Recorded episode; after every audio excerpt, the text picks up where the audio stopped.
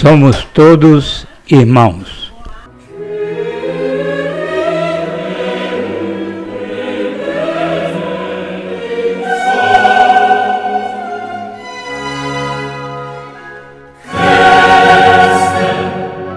Primeira temporada.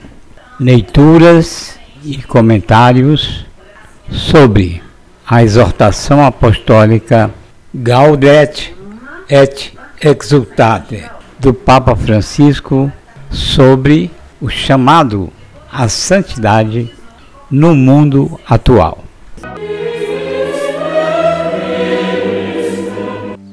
Episódio 4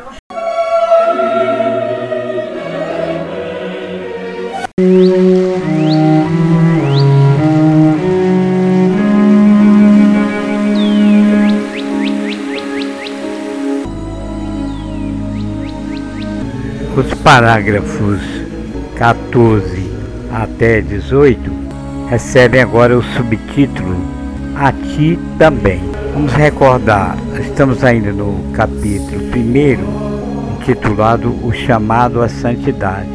E já tivemos alguns subtítulos: Os santos que nos encorajam e acompanham, os santos ao pé da porta, os santos próximos de nós. O Senhor chama e agora a ti também. Em uma audiência realizada em novembro de 2014, o Papa Francisco fala sobre a questão da santidade. E ele vai retomar aqui esse, as próprias palavras que ele usou nessa audiência. Lá ele dizia: tudo isto nos leva a compreender que para ser santo não é preciso ser bispo, sacerdote ou religioso. Não. Todos somos chamados a ser santos. Muitas vezes somos tentados a pensar e a santidade só está reservada àqueles que têm a possibilidade de se desapegar dos afazeres normais para se dedicar exclusivamente à oração. Mas não é assim. Alguns pensam que a santidade é fechar os olhos e fazer cara de santinho mas a santidade não é isto. A santidade é algo maior, mais profundo que Deus nos dá.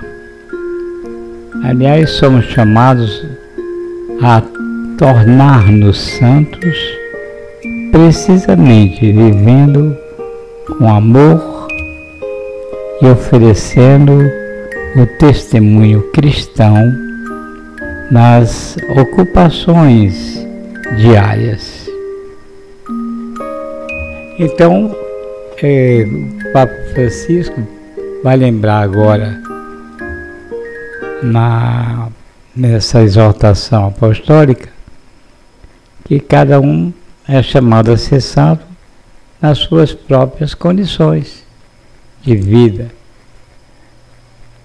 Vejamos o trecho dessa exortação.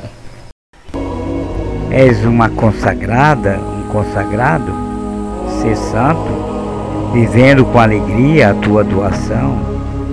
Estás casado, ser santo, amando e cuidando do teu marido ou da tua esposa, como Cristo fez com a igreja. És um trabalhador, ser santo, cumprindo com honestidade competência o teu trabalho ao serviço dos irmãos. És progenitor, um avô, uma avó, ser santo, ensinando com paciência as crianças a seguirem Jesus. Estás investido em autoridade, ser santo, lutando pelo bem comum e renunciando aos teus interesses pessoais. Na sequência, o Papa lembra que a santidade, na realidade, é fruto do Espírito Santo. Se por acaso o fiel se sente tentado a desistir, ele deve lembrar desse fato. Lembrar do batismo e lembrar também que a igreja está ali para ajudar no caminho da santidade. A igreja é santa, embora formada por pecadores, nela o cristão encontrará tudo o que precisa para crescer rumo à santidade. Parágrafo 15. Deixa que a graça do teu batismo frutifique num caminho de santidade. Deixa que tudo esteja aberto a Deus e para isso opta por Ele. Escolhe Deus sem cessar. Não desanimes, porque tens a força do Espírito Santo para tornar possível a santidade. E no fundo, esta, a santidade, é o fruto do Espírito Santo na tua vida. Confira Gálatas 5, de 22 a 20, 22 e 23.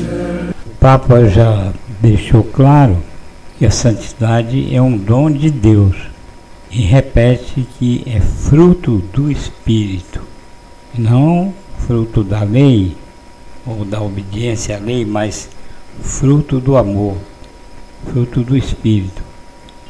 Ele, ele faz essa citação de, da carta aos Gálatas, capítulo 5, versículo 22 e 23, sobre exatamente sobre o fruto do Espírito, os frutos do Espírito, que é a santidade. E Paulo diz: Mas o fruto do Espírito é amor, alegria, paz, paciência, bondade, benevolência, fé. E continua, mansidão e domínio de si. E ele encerra o versículo 23, o apóstolo Paulo, dizendo: Contra essas coisas não existe lei. Então a santidade se confunde com essas coisas, com esses frutos do Espírito, que pode ser sintetizado na liberdade do cristão. Quando ele diz contra essas coisas, não existe lei. Então o cristão se liberta da lei pela santidade, que é fruto do Espírito. Como a noiva que se adorna com suas joias, o Senhor cumulou a igreja de dons com a palavra, os sacramentos, santuário, a vida das comunidades, o testemunho dos santos e uma beleza multiforme que deriva do amor do Senhor.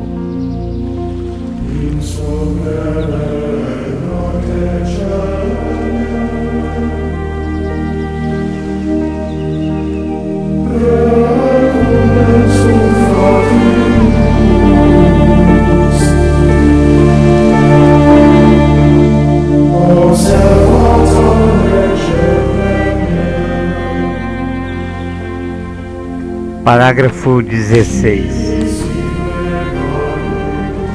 Esta santidade a que o Senhor te chama irá crescendo com pequenos gestos. Então ele nos chama a atenção que a santidade pode não exigir grandes gestos heróicos, mas pequenos gestos cotidianos é, da vida comum, como ele cita algumas situações, né?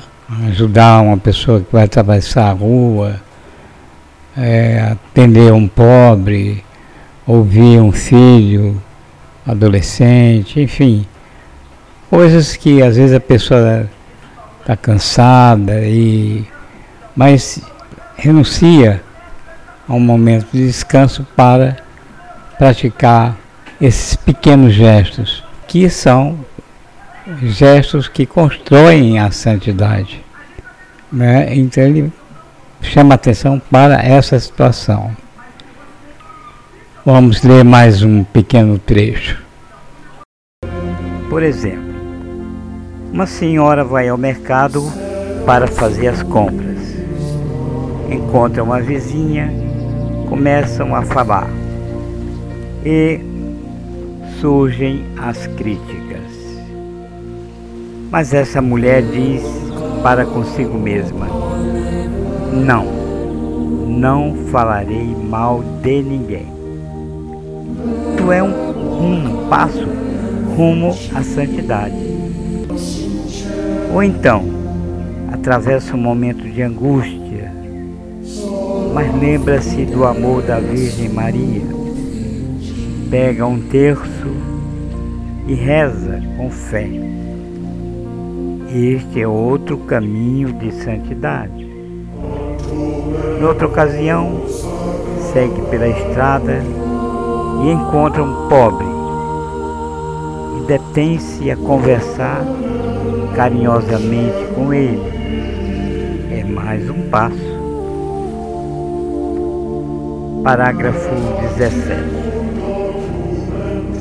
Acontece às vezes que a vida apresenta desafios maiores e através deles o Senhor convida-nos a novas conversões que permitam a sua graça manifestar-se melhor na, sua, na nossa existência, para nos fazer participantes da sua santidade.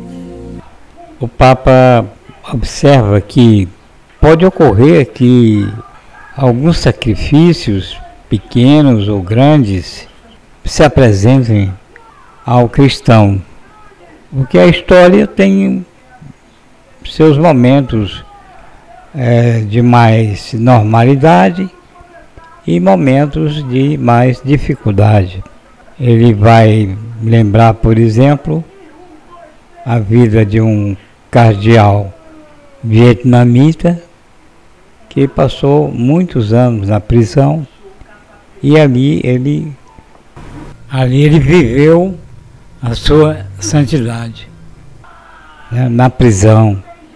Então, em situação assim de grande é, dificuldade. Né?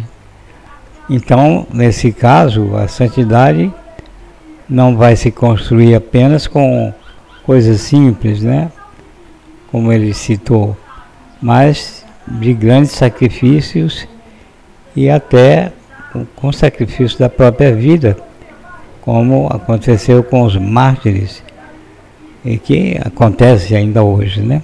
Principalmente na nossa história contemporânea, há muitos lugares onde a igreja, os cristãos, têm que passar por grandes sacrifícios em vários lugares da terra. Parágrafo 18. Deste modo, sob o impulso da graça divina, com muitos gestos vamos construindo aquela figura de santidade que Deus quis para nós, não como seres autossuficientes, mas como bons administradores das várias graças de Deus. Isso é uma citação da primeira carta de Pedro, capítulo 4, versículo 10. Os bispos da Nova Zelândia ensinaram-nos justamente que é possível amar com amor incondicional do Senhor. Porque o ressuscitado partilha sua vida poderosa com as nossas vidas frágeis. Abre aspas. O seu amor não tem limites e uma vez doado, nunca volta atrás. Foi incondicional e permaneceu fiel. Amar assim não é fácil, porque muitas vezes somos tão frágeis, mas precisamente para podermos amar como Ele nos amou, Cristo partilha conosco a sua própria vida ressuscitada. Desta forma, a nossa vida demonstra o seu poder em ação, inclusive no meio da fragilidade humana. Uma citação dos bispos de Nova Zelândia.